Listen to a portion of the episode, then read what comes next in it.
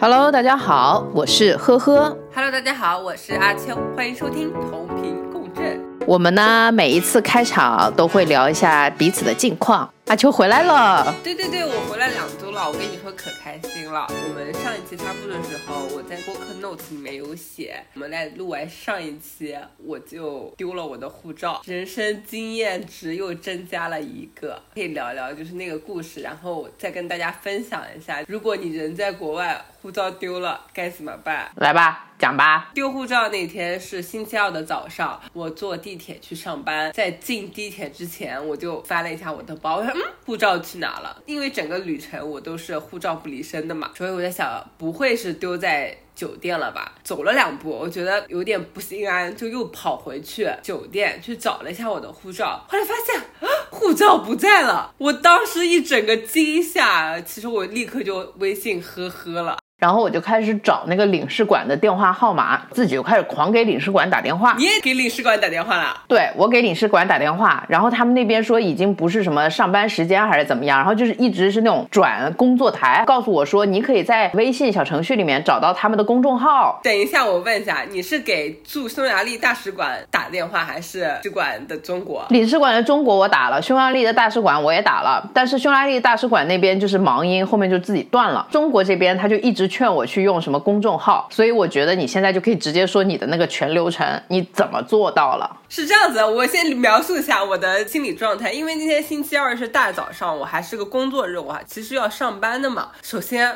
我要不要跟我老板说这件事情？刚出差第一次见总部的人就把护照丢了，是多么不靠谱的一个人啊！其次，星期二发现，星期五当天早上的飞机回国，我在想，我靠，那我要怎么回国呀？而且我那个签证就是在我回国当天过期的，我在想，我会不会成为黑户呀？整个人就是炸了。但是内心我要按捺一下我的慌张，我在想现在慌张没有用，赶紧找解决办法。然后我就去查了小红书，小红书上很多人丢护照在国外，我也不知道为什么，好多攻略呀。大概流程呢，我先跟大家说一下，就是这样子。首先你要去匈牙利的警局挂失，其次呢，那天我也是打电话给大使馆的，当地时间下午两点到四点钟才有人接，就是为什么呵呵你打电话的时候一直没有人接哦，好吧。然后我就问他护照丢了怎么办？他很淡定，他应该遇到过很多的事情。他说：“啊，你别急，这是处理这个的专线呀。扣他就只有这一件事情。明天早上九点钟来大使馆，可以办那个旅行签证，这个可以帮你回国的。”我说：“行。”你听到了可以回国就放心了，对，就放心了。中午的我趁午休的时间去报案，但是那警察局那个开门的大爷啊，他不会说英语，我也不会说匈牙利语。幸亏还有一个人，另外一个报案人在警局等着，这个人就帮我们做翻译。整个过程非常的搞笑，然后那个大爷说：“行行行，我知道了，你登记一下，然后坐那儿。”当下那个空间只有我们三个人，非常的安静。然后我就问那个报案人：“我说我们在等什么呀？大概还要等多久呀？”他就又问那个大爷，那个警局的大爷就说：“哎呀，这个我也不清楚，可能等很久，也可能一下就到了。”我心想，typical 欧洲人的工作作风呀。对。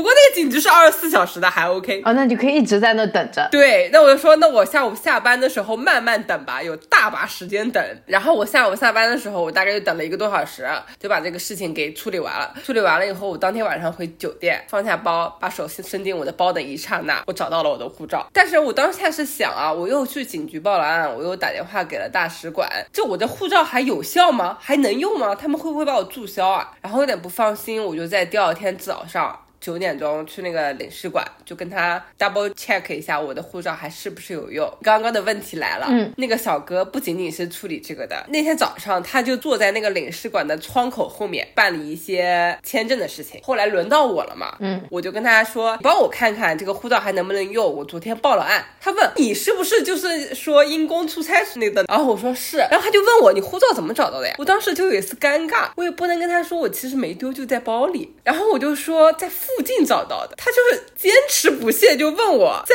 哪个附近找到的呀？我真的是无话可说，我只能说 就是在附近一个地方找到的。但是护照还能用了。如果你报案了以后，使馆任何的政府部门没有给你办理一个新的证件，那你这本护照就还是有用的。陪着阿秋一起跌宕起伏，然后最后他告诉我说：“哎呀，我的包口袋有点深，它在里面。”气到我整个人掐人中，你知道吗？我还这边焦虑，就是我也很焦虑的一个人，我就在想怎么办呀，怎么办呀？然后一直给他发信息说：“你哭了吗？那你还在上班吗？那你现在心情还好吗？那我现在能做什么？”然后他就说：“你哄我吧。”我说：“哦哦哦，好的。”因为当下只有我自己才能把这个事情解决啊，你真的也没办法干什么事情。今天这个话题是科科想说的，科科想说穿衣的尺码的事情。我想说的是穿衣自由，是什么让你想到这个话题的呢？是我记得好像现在有一个网红，他的一组照片在网上爆火，两极分化的评论吧。有一个评论就是说，这个是穿衣自由，我们女性就得要这样 freedom，想穿什么穿什么。然后另外一种的话就是说，你这是擦边吧，姐姐，怎么会是穿衣自由？你都已经能让我看到你的不合适吧？就是这样。好吧，那我们从头说起吧。我想问你啊，从小到大，你的衣服的 size 一般是多少呀？那就是从小到大，从从 x S 到 S 到 M 到 L 到 x L 到 x x x x L。你走开，应该是从 XS 到 S 到 M，然后我有一阵子甚至于穿到过 L，再从 L 荡到 M，现在就是 S，正常。哦，那我想，因为我小时候很胖，以前小的时候 L 号的衣服我都穿不进去。我小时候是真的瘦。哎，等一下，我们先说一下这个所谓的小时候是多少岁？学生时代，高中差不多。我那个会非常喜欢穿高中校服，那个时候高中校服非常宽松嘛，就有点松松垮垮的，你知道吧？啊，因为那个比较舒服又合身，其他的我都要穿很大的。我最瘦的时候大学那会，嗯，但是也要穿到 S。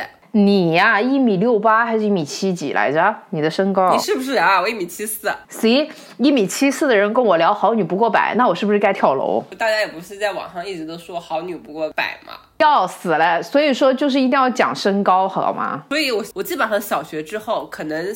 四五年级就已经告别一百斤这个体重了，我现在就要穿到 S 吧，就是国外的牌子 S OK，嗯，国内的牌子基本上应该是 M 了吧？国内的牌子好像通常尺码都非常小。国内的牌子我不太理解尺码自由这个事情，是因为我看 Angelababy 去干了一个潮牌，但是是中国本地的一个潮牌，她是一米六八还是一米七几？就她我不知道她的官方身材身高，她一米六几，她穿 X S 的。牛仔裤塞不进去，我感觉国内的牌子普遍非常小，但是我又很好奇，到底是哪些人在穿这些？对，因为它明明是一个正常的成年人的品牌。我有朋友看过 Angelababy 本人，她的本人真的非常非常瘦。所以呀，你知道吗？当时是金靖吧和 Angelababy 做那个节目，就是说，哇塞，如果连 Angelababy 都不能穿的这种牌子，请问你生产出来给谁穿？很多人在网上有穿，你也知道我是一个抖音。重度中毒者，所以我就看到这两个东西，我就觉得很讨厌。我其实想问问我们听友里面有没有能够穿到这种国产品牌，不说比 Angelababy 小的 size，跟她一样的 size 有多少个人？那我其实想问你啊，你会不会因为自己能把自己塞进 S 号感到骄傲？有时候会的。我胖了以后，当年我妈是说，你的这些瘦的衣服就应该烧掉，因为你这辈子都不可能再穿得上去。然后我就嘎嘎练，嘎嘎不吃，就塞回去了。嗯，所以我会因为这个尺码而开心。但是这种尺尺码是因为这个东西以前是我的尺码，我把自己吃成了一个胖子，我又可以瘦回来，就是这个感觉。你是一个内在的满足，我是要对外炫耀。我觉得跟别人说我穿的小码非常的自豪，你知道吧？特别是你进商店的时候。如果那个营业员看了一下你的身材试衣服，然后你说有没有我的码子啊？他如果跟你说这个衣服对你来说太大了，你要小一点的，或者说啊你穿 S 就行了吧？哇，爽翻！我跟你说，因为最近我迷上了新中式的风格，他们看完我的身材以后都会说一句，他说新旗袍，我们这个款呢比较瘦。你还是得穿 M 的，给我气坏了。我也不知道为什么，就是我自己网购的时候，我就为了争那口气，我就不相信我要穿到 L 的，我会买小码。哎，我也会。事实证明，真的就是穿不进去，只好退掉它。那么就说到这个问题了，我们为什么那么在意这种身材？首先啊，最近不是流行了一些风格嘛？你经常上抖音，但我经常去某书，嗯，在某书上非常流行一种身材叫白幼瘦。我好讨厌这个词哦。这个词关键词没有进到你的脑海里，还没有形成的时候，你看到那个白幼瘦的风格，其实。坦白来讲，我自己是喜欢的。抖音上有白幼瘦吗？嗯哼，我跟你说，白幼瘦一开始啊，在小红书上不是欧阳娜娜带起来的嘛，有点就是那个有个牌子叫 BM 风哦，它就是所有的衣服都是均码，不管是上装还是下装都是均码。嗯，小吊带呀，小碎花呀，露露腰呀，的我也挺喜欢的。可能是因为这个品牌营销或者太火了，大家开始抵制这个牌子，觉得这个牌子好像过于强调。女性尺码对女性有点太苛刻了。我对白幼瘦的理解可能不一样，嗯，可能已经不是到尺码了，而是一种很多男生看到这个东西的联想吧。我觉得就是人的心思太坏了。对对对，我感觉可能也是有平台的原因。其实小红书的主要用户是女性嘛，所以就算它流行这个风格，在这个平台上，顶多就是比较正常的穿搭嘛。但是抖音可能男性也蛮多的，导致了它那个就有点走偏了。抖音的这种针对性客群它不一样，所以它对白幼瘦的理解已经完全不一样了。而且当白幼瘦成为一个话题以后，大家其实会觉得说你为什么这么火？很多人一去看这种白幼瘦的视频，都是搔首弄姿的。嗯，它不是真正的幼。我觉得白瘦两件事情是没什么问题的，但是我觉得那个白幼瘦的那个瘦可能跟我的理解也不太一样。然后那个幼就让我觉得非常的讨厌。它可能是主要是集中在幼态的瘦。对。这个就是我的点。那我们来聊聊为什么这个风格这么流行啊？从男人的角度，我不知道为什么我会列出从男人的角度，因为我也没有男人。怎么说啊？有那种占有欲，就是好控制。男人不是喜欢这个吗？对男人的角度，就是因为好控制呀。男人这种东西啊，他现在自己越弱，当他发现事业不由他自己所控，家庭生活不由他自己所控，他就会追求一些他可以控制得住的东西。比如说，当他遇上一个三十多岁的一个有自己事业并且比较独立的女生，他其实是没有办法跟这个女生谈一种我是高位，你是低位这样子的一个奴仆性质的关系。但是你看白幼瘦里面的。那种很多时候都是穿的那种水手服、学生服，因为他很享受的是我做老师，我做什么尊长之类的这种，我比你高一点的这种辈分的感受。我的理解就是向下兼容，对，好控制。作为信息差的双方，我站在了优势方，所以我知道你不知道的东西，like 吴谦，信息差嘛。所谓的信息含量丰富，它包括金钱，可能又长得帅，可能是事业各种。我以为你纯信。信息差白嫖的那种呢？我跟你讲，就还有的话就是钱，因为女孩子可能到了一定年龄就会拥有嘛，甚至比同年龄男性还拥有的更多。所以在这个地方，我提醒一下女孩子，任何一种关系都是平等的，你不能因为他年纪长你就听他的话。很多时候很多话不需要这样听，你毕竟都不听你爸妈话。比如说有的时候男生带女生，普通大学生吧，可能吃一百块钱都是非常奢侈的一件事情了。但是这个比他年长五到十岁的男性。带他去了一个人均五百块钱的餐厅，他会觉得哇，我开眼界了，我从来没有吃过这么贵的餐厅，这个男的好厉害啊！那我告诉你，五到十年后，你也可以吃人均五百的餐厅。你看啊，这就是为什么男人喜欢白幼瘦，怎么去想这个问题？嗯，我们刚才不是劝小姑娘不要受骗，对吧？嗯，这个三十岁的男的带这个二十岁的小姑娘，其实在他眼里就是白幼瘦的那个幼嘛，对不对？对，去吃一个一千块钱的一个餐厅，再送他一个包，有可能这就是他女朋友了。嗯。而且对他会俯首称臣。然后你想想，我们三十岁，他带我去吃一个一千块钱的餐馆，我还得挑一下呢。呵，什么品味啊？一千块吃这个？不是说一千块钱品味不好，是可能一千块钱你有很多选项。对对对，就是有很多选项，怎么你就选到了这一家？对。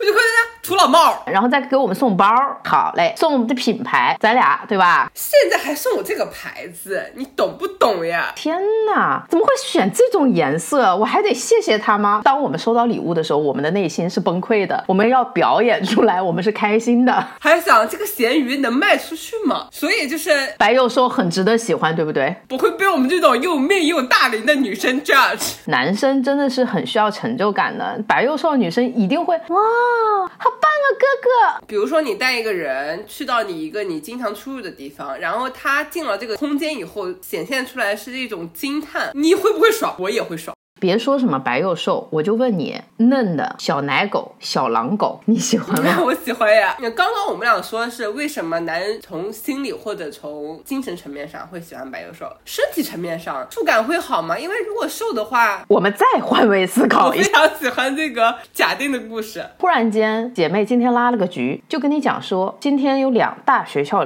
都会来参加我们的 party，一个。是上海体育学院，一个是上海戏剧学院。哦呦，prefer 体院的。不过我的点是在于，就是使用感吗？我也不太喜欢一摸上去就个儿的人呐，就是有点没有肉感，体验感不太好。另外就是男性啊，幼的话，他可能那方面经经验真的不太行，那就是你会有一个不美好的二十分钟。呵，只要他能挺在那儿，咱自己来呀。我不行，我不行。呵呵，你上吧。呵呵表示我也不行。我不喜欢肉感太多的，我也不喜欢特别骨感的，我就喜欢游泳的那种体育生。见过游泳的体育生吗？我见过，我见。我的妈呀，那个线条感！但长跑的也可以，那个体力太好了，你 hold 不住。长续航，因为我们刚刚说那个衣服尺码的事情吧，我就打比方，他一米六八十斤，其实已经很瘦了。就是男生触感上会喜欢这个事情吗？我觉得男生在触感上不会，但是男生在做的过程当中，有多少纯靠你的触感和你的使用感呢？对不对？还有那个幼态的感觉是吗？它的氛围感，you know？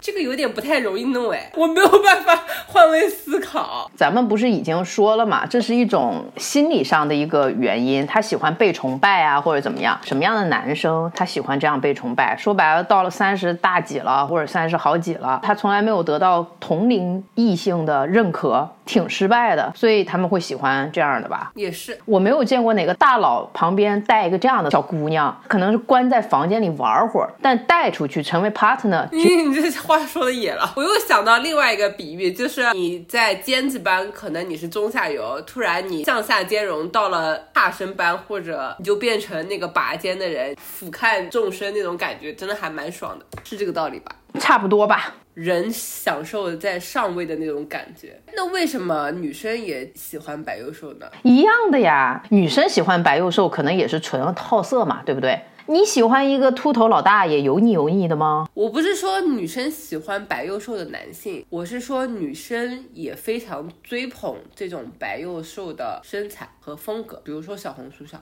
因为这些女生她们把自己作为了男生审美的附属品，她们只是认为说她们很需要有男生的认可。不是每一个女生活的都跟咱俩一样的独头蒜，看到男人我们还会 judge 他一番，觉得哎呀妈呀没品味，哎呀妈呀不好看。但我有一阵子确实我自己也挺喜欢这个风格的，有被种草到他们的衣服。你喜欢他们家的衣服风格，OK，让自己开心而做这个事情，还是因为男朋友喜欢？思考了一下，女生喜欢这些风格有几个原因啊，一个就是确实能招来一些异性的目光，其次呢，就是你看到一批穿这个白幼瘦的风格。从从众的角度，你也会觉得啊，这个衣服、这个牌子挺好看的，我也要这样，我要跟他们一样，这是一种从众的心态啊。另外一个就是你从自己的审美上来看，你也真的喜欢这种风格，就是你真的喜欢就 go ahead。另外一件事情不就来了吗？对不对？纯欲，你说说纯欲在你心里是什么样子的吧？刘亦菲，刘亦菲她美，但是她既不纯也不欲。汤唯。她玉吗？我觉得玉啊。我昨天想到是邱淑贞，但是我觉得它可能是玉，但是它不纯，它是那种性感的玉。纯和玉，我就不觉得能很好的结合在一起。我突然知道了，女性的理解的纯欲，就我们俩理解的纯欲，跟男性理解的纯欲不一样。男性喜欢的纯欲，这个女生在着那，别人看的。觉得她是个小女孩，但到了床上她就是另外一个人了，you know。I don't know。我可以接受干净的纯欲，但我不接受那种在男性视野下的纯欲。而且我觉得我们理解的纯欲，女生理解的都是长了一张清纯的脸，然后有一种媚态，比方说猪猪。但是它纯吗？其实这个纯其实跟又有点类似哎，我觉得。当她有点天然去雕质，她不化妆的时候，她是纯的。白幼瘦风和纯欲风都讲的只是年轻人，确实是这样子呀，它其实都是一种年轻的姿态。白幼瘦它可能更多一点天真无邪，纯欲它就是可能经历过一些风流韵事，但是它仍然天真无邪。它可能只经历了过两个五千，御姐风呢？十个五千就觉得妈的男人都没意思。禁欲风呢？可能就是天生没有性欲。我觉得禁欲风是最欲的，那你打个比方，就是那种女老师啊，穿穿着那种黑色的包臀裙，然后扣子扣到这里，你非常直男啊。从女性视角来说，老干部风就是禁欲，非常想看到老干部在床上撕开衣服的那一刻，非常刺激。你自己想想看，你让我有画面了，你知道吗？谁啊？《人民的名义》里面，祁同伟。对对对对对，那我觉得沙瑞金吧。我脑子有画面了，我要死了！这今天晚上要做春梦。但是呵呵，我觉得有的时候我们俩有点过分。我们一边批判男性，脑子里就想那些有的没的，但是我们其实也在想呀，这是人性。是不是以后不能批判男性想一些女性上的肮脏的事情？唉，因为我们也不干净。没关系啊，站在他们对立面聊一聊，聊吧聊吧，总能有一些共鸣。我们作为女性，我们这样调侃男生，只是背诵我们两个人的，而且我们也真的没做过什么事儿。很多男生，我们之所以很厌恶他们，是因为男生不仅想，他还实践。但是也有一些男生，也就是打打嘴炮，但是他们打打嘴炮可能让女性同胞们听见了，然后女性同胞们就奋起反抗。但我们现在也在打嘴炮呀，男性同胞听见了会感觉到开心吗？他们会不开心，但那又怎么样呢？反正你们这么几千年来也没有少丑化我们，你们不仅不丑化我们，还奴役女生呢。而且有的时候我也在想，其实挺奇怪，我们经常说男性喜欢白又瘦，设置一些标准给女性，是因为他们喜欢成为统治的一方。但有的时候，其实作为女性啊，我问你，你有没有幻想过自己被壁咚？没有，妈呀，我幻想过，要死了。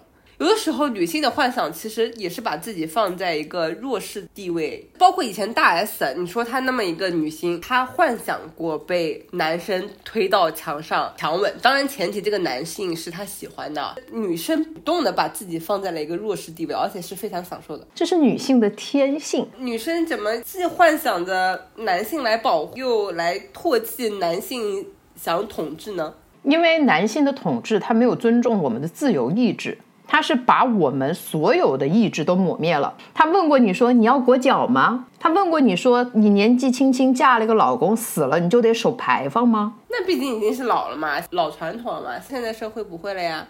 在这个新时代，但是新中国成立也就一百年，裹脚布好多地方还没丢呢。不是一直强调女权、男女平等吗？其实我作为女性是渴望被男性保护的。I know this is impossible now。我也很期待有男生可以保护我呀。如果这个保护是需要我交换我的劳动，就是说我要和他一起去工作、叼食物，回到这个家里一起去存食物、养孩子这件事情，我是愿意的。但是。现实生活是什么？不对等的付出，女性生育这件事情是不可逆的。那如果我不生呢？如果我就不生，那是不是我期待他保护，他期待从我身上得到点什么？这是一个比较平等的交易啊。现在的另外一种形式就丁克嘛，所以你说他的保护是不是可能是阶段性的？他现在对你保护是因为他跟你的感情还蛮好的，等到你们两个的感情渐渐的平淡了，他对其他的人产生了保护欲，他如何跟你的关系和他人的关系怎么处理呢？我就让他走，享受被他保护的阶段就行了。那也行，你自己想得开就好。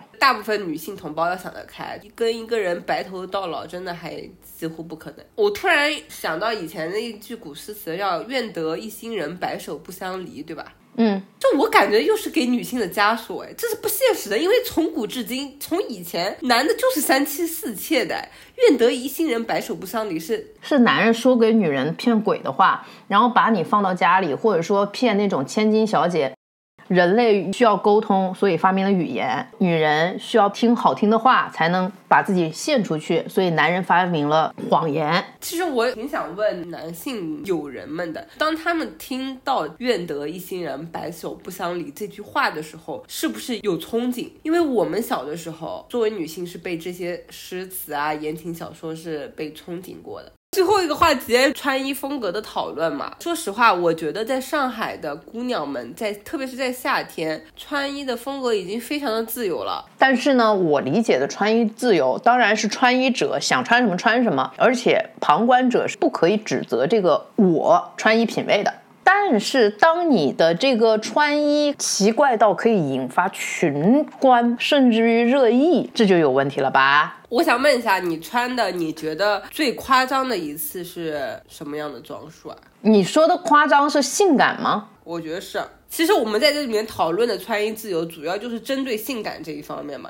没有哎，有一个上海小公主，你知道吗？是一个男生大叔，然后胖胖的，穿着是那种小公主的公主裙，在上海街头一直拍照啊什么的。他这个叫穿衣自由，我 OK 的，这个是他自己的一个喜好，而且他有非常非常多的公主裙，且他没有打扰到其他人的生活。这个是我对穿衣自由的一个我的理解。我看到那个女生的那个网红，她做的是这样子的动作，下面穿的是一个倒三角的透明的内裤。两个语境来说吧，她这么穿，我就是一个普普通通的人，穿成这样，我觉得很自由，因为我想这么穿。还是她作为网红，想吸引目光，对，并打着穿衣自由的旗号。如果这个衣服的风格是你的生活方式，或者是你的性格，我觉得都 OK，可以。每天都坚持穿成这样出门啊，或者怎样？我觉得这个东西我们不可以凭通论论足，这个是我们应该有的一个素质，多样化和包容性对其他人的。但是我看到那个网红的那个，还有很多小姑娘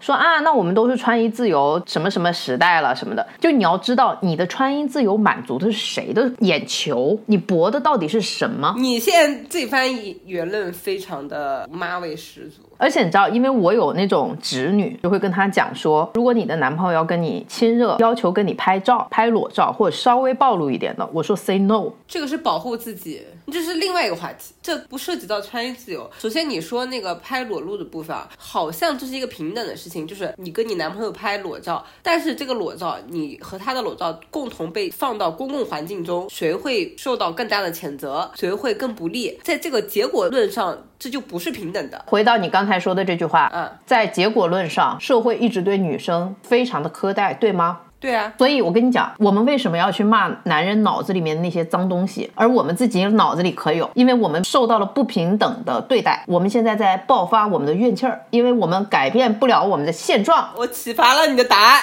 因为我们改变不了现状，我们就只能骂他。穿衣自由的这个像呢，其实我是觉得那个网红他打着穿一自由的幌子，蹭流量。对，去蹭流量，这是另外一个话题。这个跟穿衣自由，我觉得是没有任何那个。但是他自己在上面打的标题还是什么穿衣自由？我觉得穿衣自由不是说什么都可以穿啊。如果都是这样的话，那大家不穿也可以啊。不过英国好像真的是有裸骑的嘛？裸骑只是一天，而且你是选择的。嗯，也是的。中国这个社会还是不太行的，大家就是正常发挥一下啊。我分享一下上海女生穿的比较自由，就是她们真的会穿的，比如说抹胸，这个我 OK，有设计感衣服，然后加小吊带，就是非常露，我觉得也 OK，就是其实也是美。那一组图片是在他家卧室拍的，用了非常多的光影。这种事情我想要一个比喻啊，人民的名义就像那些贪官说在山水庄园学外语。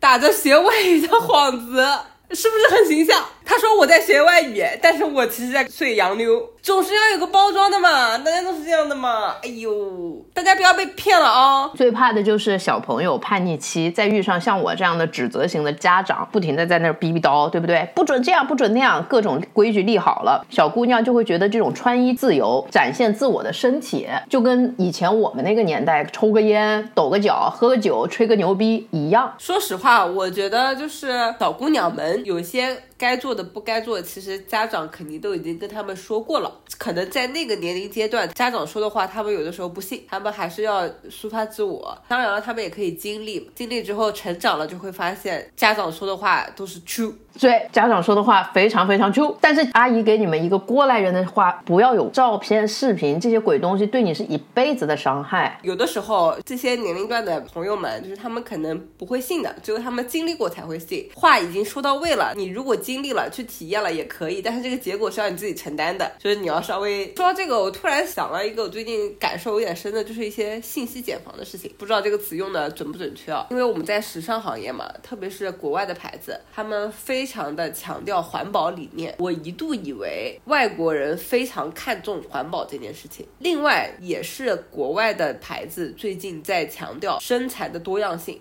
不是很多牌子开始使用大码模特嘛？我也一度以为外国的消费者开始不 care 是高是瘦才是美，他们可能也以胖为美。我跟我们的同事交流以后，我发现这都是假的，这不是真实的消费者心声。其实外国的消费者也不 care 这个东西是不是环保，就是我觉得这个东西好看好穿，我就会买。环保只是 better to have 的东西。外国的女孩子们其实也是在追求一些完美。的身材，你看那些法国人，他们都不吃的。我不知道，可能你没有真实经历过一些事情，但是被一些广告洗脑了，你就会觉得广告就是代表那个国家或者那个遥远的地方发生的世界。我觉得这不对，大家还是要亲身去经历一下。就像我们每个女生都觉得结婚一定要买钻石一样，钻石真的不值钱哦，买了就会跌哦，不如买黄金哦。是不是我们每个女生结婚必备第一件？嗯，我要买颗钻。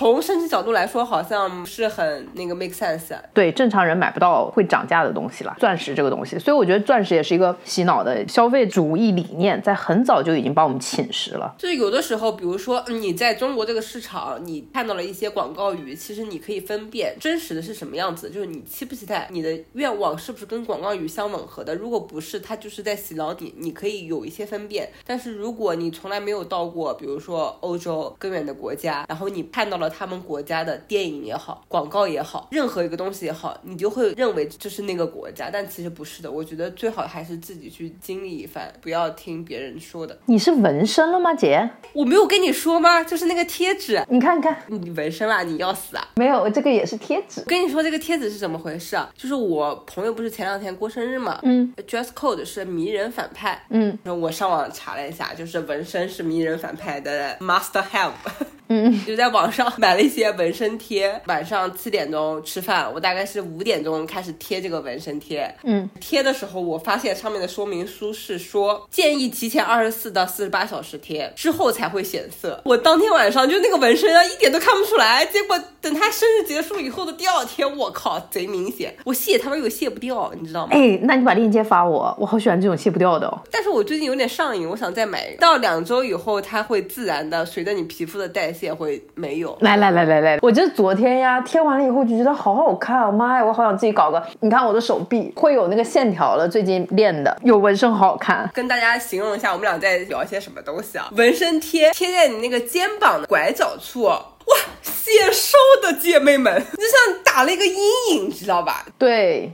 你怎么忽然间熄火的？你好可怕，你这个人。好的，今天就录到这了，欢迎大家去小宇宙、网易云音乐播可播，嗯，欢迎去小宇宙、网易云音乐、喜马拉雅、Apple Podcast 收听同频共振，也欢迎你们去关注我们的小红书、微信、微博同频共振，跟我们聊天。好的，拜拜。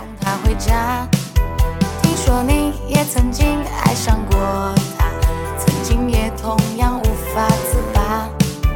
你说你学不会假装潇洒，却叫我别太早放弃他，把过去全说成一段神话，然后笑彼此一样的傻。